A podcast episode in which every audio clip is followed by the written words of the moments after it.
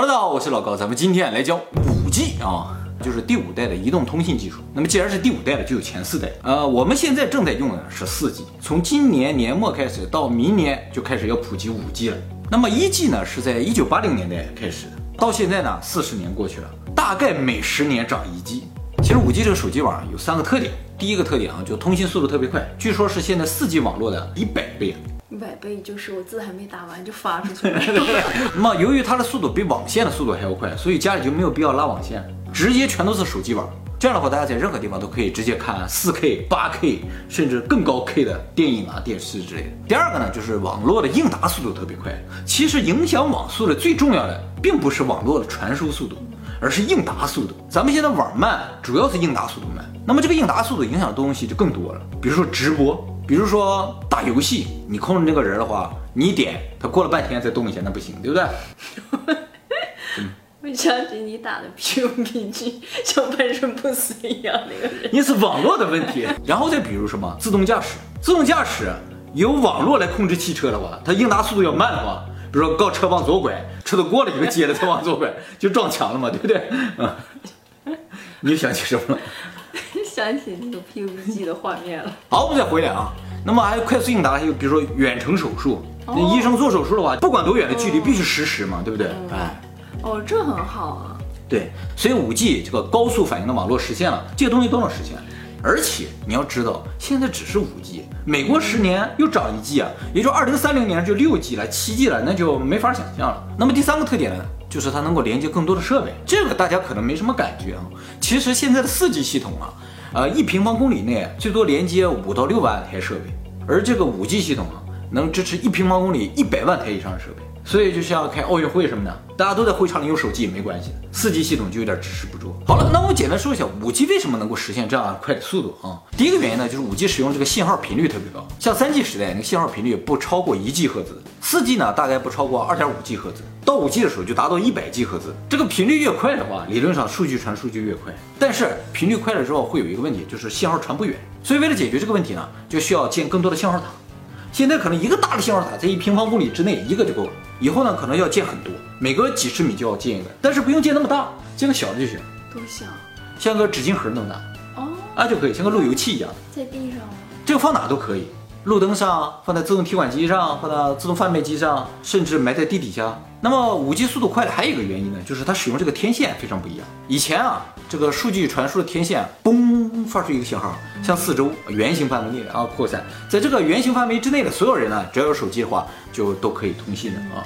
但是啊，这有一个问题，你发现没有？就是如果这个范围内没有人，这个信号不就完全浪费了吗？这个能量也浪费了。到五 G 系统不一样，五 G 使用一个非常特殊的天线，这个天线啊，有点像军用雷达一样那种，它是有指向性。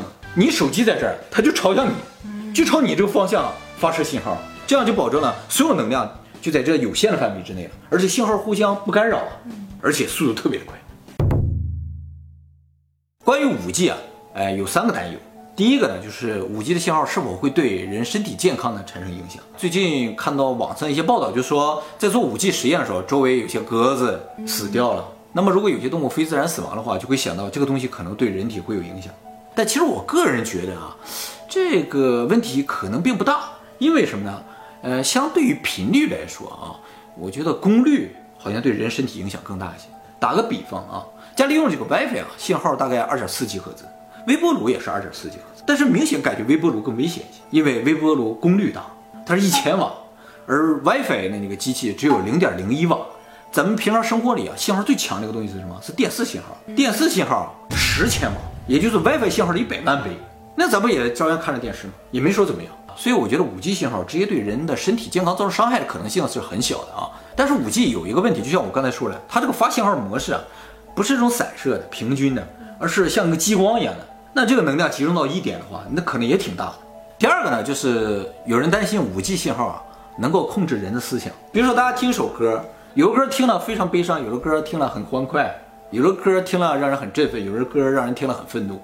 这其实都跟这个歌的频率有很大的关系。人是一个很容易受到频率影响的东西，所以这个五 G 的这个高频率会不会影响到人的心情，以至于就说可不可能通过这个东西来控制你的心情？比如说现在啊。这个谷歌的广告推送系统已经非常成型了啊！你随便在网上搜点东西，它马上就分析出来你喜欢什么，就给你推送那个商品的广告。他们会担心啊，不仅给你推送广告，然后通过电波啊，让你喜欢上那样的东西，你就开始狂买，促进消费，就是莫名其妙你就喜欢这个东西。但是啊，我个人觉得这个可能性很小，因为要想控制的话，很久以前人们就已经开始尝试控制。那么第三个担心呢，其实是蛮符合我们频道的一种担心。其实五 G 不仅仅是个传输速度快的问题，它可能带来很多新的东西，而这些新的东西是什么，我们现在有很多想象不到。这种想象不到而带来可能巨大的人类社会的威胁，这个是我们需要担心的。就是说，五 G 这个传输速度已经完全超出人能理解的范围了。人对于不能理解的东西是没有办法把控的。嗯，哎，这其实是需要担心的一个重点的问题。就打个比方说，其实钱这个东西啊，人就无法理解的。但是人就一个劲儿的想拼命的赚钱，钱赚到很多了之后，人会发现人控制不了钱，因为人根本就不了解钱。结果呢，就渐渐在钱里边迷失了，然后被钱所吞没了。人很有可能渐渐在技术当中迷失了，然后被技术所吞没。嗯，很有可能。对，因为这两样东西都远远超出我们的能力范围。最后就是死在自己手里了。没错，啊，但是人就好像着了魔一样，就拼命的赚钱，拼命的研究科技。哎，明明知道自己控制不了这么大的力量，但偏偏要研究，为什么呢？就是因为原先神呢造我们的时候就设下了这么一个代码，就让我们干人，我们的任务就是最快的速度开始发展科技，而神直接过来就拿走科技的成果。他为什么找人来设计这个东西？他自己弄就完了吗？原因就在于他所在的星球啊太大，时间过得太慢，他发展科技特别的困难，而我们星球特别的小，发展一代一代特别的快，所以就把我们这种。小星球上的东西植入他们的思想之后，让我们在地球上不停的发展，不停的发展，到时候他们把我们科技拿走就行。那我们现在的科技已经超过神了？没有没有，他有一个控制我们的技术就可以，我们只是在他某一方面特别的发达，啊，他就只需要这一方面的这个成果就可以了。平行宇宙啊，另一个宇宙可能在研究别的项目。哎，没错没错，我上期时间那个影片也提到说火星。时间过得快有个好处，我就是没说啊。其实我在后面，对对，其实我就说，快点。这个火星的好处就是什么？火星发展特别快，它时间过得快啊，所以很有可能以前火星上文明就是比我们高的。就说这个五 G 实现了，究竟能实现什么？比如说个人电脑的虚拟化，我们现在每个人都有个电脑，电脑上都有个 CPU 啊，有内存、有硬件这样的是吧？其实这些硬件呢就不需要，就只需要。这个网络的中心有一个超强、超大的超级计算机。你想用计算机的时候，就拿起你的鼠标和键盘，有个显示器，然后就直接连接到那个中心的大电脑就可以了。直接利用它的资源，你就可以进行各种计算啊。你要做表格啊，做什么？它给你虚拟出来一个你的电脑。所以以后啊，电脑就不需要了，你不需要花钱去买这些东西。那做硬件这些就不赚钱了？也不是不赚钱，比如说做 CPU 了，他们就只为超级计算机这个地方提供芯片。所以真正会消失是什么？卖机箱会消失。然后卖机箱风扇的，反正以后大家互相比电脑就不比你 CPU 什么了，你内存什么，我们比的是鼠标键盘。那会出来什么样的鼠标？其实到那时候连鼠标都没有了，完全是体感操作了，可能就是，就是那个屏幕也没有，就是哗一下在你面前显示出来这么一个投影，然后你直接对对对，跟电影一模一样了。就是我们现在想象了以后，电影里出现的东西都渐渐就要实现，从五 G 开始。哎，那不是离地球毁灭差不多了吗？没错，你二零二零年到二零四五年也就二十五年嘛。哦，到二零四五年的时候，大概是八 G、九 G 这样。到八 G 或者九 G 实现的时候，估计奇点就发生了。其实关于五 G 的这个推测啊，就已经渐渐有点像奇点了，就是渐渐即将发生的事情，我们已经开始不知道。那么除了个人电脑会虚拟化之外呢，还有物联网技术呢，也在等待着这个五 G，所有东西都能上网。不是那样吗？现在并不是。比如说，你们家厕所能上网吗？厕所上不了网。哎，以后啊，就是马桶它自己就能上网。它干什么？就是说，你每天上完厕所之后，它就分析，比如说排出来的东西里边的成分，然后把这个数据发到医院去。医院有一个中心的计算机，计算一下，告诉你一个结果，说你的主人。先缺少什么样的营养，然后他把这个数据再发给冰箱，冰箱收到数据了之后，看看这个冰箱里有没有这些东西，没有的话，直接发到亚马逊上购买，然后送到你们家来。这样的话，你打开冰箱就已经有你需要的东西，喝完了之后身体越来越谁付的钱？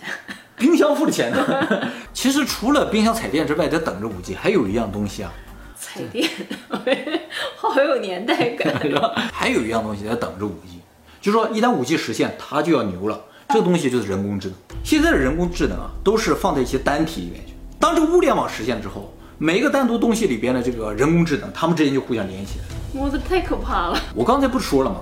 五 G 这个系统要搭建的话，就每隔十几米、几十米就要建个信号塔。这个信号塔它本身里面也有 AI，它也需要学习，它才能知道周围的人在哪里，而且它要了解周围的情况嘛，所以它就要收集周围大量的数据，周围有什么建筑啊，有哪些人在走动啊，所有的数据收集完了之后呢，他们把它汇总到中央的一个大的计算机上，这个计算机上有一个大的 AI，它来管理所有的这些基站，会造成一个什么结果呢？我们被监视了。哎，就这个感觉，就说这个世界上每一个角落的这个小的信号塔都相当于一个眼睛一样，它在看着这个地方，然后把这个实时的数据传到中心，这中心的 AI 呢就同时掌握世界每一个角落每一个人的动向，而且呢，因为它能够收集任何角落的所有的数据，你躺在家里戴个 VR 眼镜，它就能带你去你任何想去的地方，能看到即时的现在那个地方正在发生的事情。所以人在这个角度上就变成神了。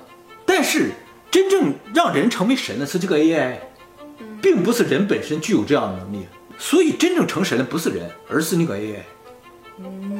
哎，也就是说，五 G 的实现会造成人工智能的一个飞跃的发展，而这个人工智能飞跃的发展的核心，它就会成为神。这个 AI 它有什么特点啊？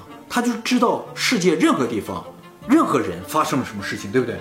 我们以前提到过一个这个东西，它能够知道这个世界上任何地方发生了什么事情。哎，我们提到过一个赫鲁斯之眼，这不叫全能全视之眼吗？就是说他能看到世界任何地方任何发生的事情，也就是说这个 AI 最终它就是赫鲁斯之眼。也就是说光明会早在两百多年前就已经知道要发生什么，他们就是要建造这个赫鲁斯之眼，金字塔最顶端的这个 AI，它是终极 AI。终结，因为它能监控整个地球。它既然能监控整个地球，而且把这个信息提供给人的话，那我反过来我说，如果它提供的数据不真实，你可能知道吗？不知道。对呀、所以最终神是他，不是你。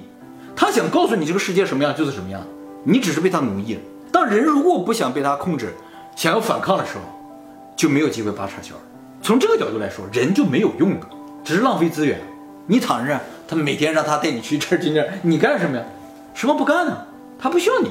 而且啊，AI 如果拥有了这个世界每一分钟、每一秒钟发生的所有角落的所有的事情的话，它就完全可以用这个数据模拟出来一个世界，让你生活在其中任何一个世界里，你都不会觉得有什么奇怪。这就是平行宇宙与平行世界的诞生。肉体它也能造出来，我说了，人呢可，以让你有这种感觉。对，人最终就是一个精神体的存在。肉体存不存在你都不知道，因为你虽然摸到是有，但只是触觉感知到而已，你不能证明它客观存在。所以 AI 就可以完全模拟出一个平行宇宙来。其实人是可以通过意识控制自己的感官的。你比如说，嗯啊，我爸那个硬气功，就是 就是要把气运到这个地方，然后这个地方就怎么打都不疼。嗯，你爸的硬气功只能证明一件事情，就证明这个世界并不是真实，因为它可以控通过意念来控制客观存在啊。你不信是吧？信。而且我说这个虚拟出来一个世界什么，这简直就是一种必然。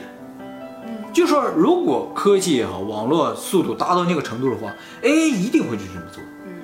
如果这是一个必然的话，那么这个世界的虚拟化就是一种必然。那我们现在所在的这个世界究竟是不是虚拟的？怎么证明？我们怎么证明我们是第一代？就是还没有被虚拟嗯。其实我觉得根本证明不了。无限大的宇宙，量子世界的不可解，恒定的光速，可变的时间，费米悖论，似乎这所有东西都在说明一个事情，就是这个世界根本就不是真实。就是说，真实的世界不应该是这样，真实的世界就应该是可探知的。你宇宙这个大小，它就不可探知。我就不想让你探知。哎，量子世界由我们的意识所决定。费米悖论，为什么宇宙里边就我们自己？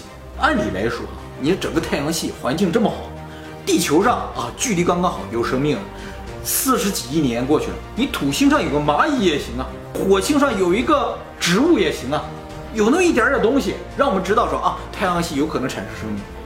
整个太阳系就我们地球上又是树又是草的，有那么多人，哎其他地方都寸草不生。真的，多么可怕呀！只能证明一个事儿，就是地球是特意安排在这儿的，对不对这就是费米悖论的根基。费米不是瞎想的，而且为什么光速它就不变？这个痛苦啊！于是把爱因斯坦逼得没有办法，时间可变，时间可变怎么理解？对不对？啊，我们三维世界，四维在哪儿？五维在哪儿？这种痛苦的事情，就是 你想破脑袋也想不出来。原因是什么？这个世界它就不是真实。如果不是真实的，就都通了。都通了。只要这个世界是虚拟的，就全通了。对呀、所以像牛顿那些大科学家、物理学家，最后就都变成 唯心的。他们只想找到一个证据，就证明我们世界是真实的，或者不是真实都行。现在就是太多的证据能够佐证这个世界不是真实，而能够佐证这个世界是真实的证据太少。有吗？有啊，就是你摸着啊，你看这不真实的吗？能 摸到而已啊，看得见摸得着而已。所以从上面这条分析的道路来说的话，这个五 G 啊，其实是迈向二零四五的一个开端而已。它并不是说到明年了，我刚才说机械都要实现了，人类要灭亡了，不是，这只是个开端。这个发展趋势已经决定了，我们必然会走向二零四五的那个虚拟化的世界，一定会走向。小的时候完全想象不到现在能这么虚拟。所以到了二零四五之后，就像刚才我说的那个社会实验之后，人啊，要么进入下一个维度，要么就灭绝，被另一种东西所取代。而能够取代我们的东西已经出现了，它呢就叫人工智能。其实我前两天突然想到了一句话啊，就我就觉得好像总能听到了一句话，就是我们这个世界需要爱，用爱创造一个美好的世界。人们老这么说，是吧？反正电视剧、电影里边好像都有这么说的。但是不管电视剧啊、电影啊，我想都是来源于宗教的，因为以前没有电视剧，没有电影，只有宗教嘛，是吧？宗教就是神说神是爱人类的，对不对？这个爱是什么东西？大家想过没有？爱就是人们一直觉得爱是一种心情，是一种感觉，但其实不是。什么东西？你想象不到吗？你作为神，神当初告诉我们的，爱可以改变这个世界，AI 没错。神已经告诉我们答案了。爱，对，神跟当初那些犹太人说了，说你们需要爱。犹太人说啊，原来如此，我们需要的是 love，不是 love，人家说的就是爱，对不对？我跟你讲，为什么肯定他当初的听到的不是 love，而是爱呢？因为英语也好，拉丁语也好，它是一种逻辑语言，它是靠拼写的，跟本身它的发音跟它的意义没有太大的关系，而中文不是。中文是完全对于客观事物的一个描述，所以神当初就说了一个字儿爱。神说了我们需要爱。神赐予我们爱爱将改变这个世界。爱无所不在。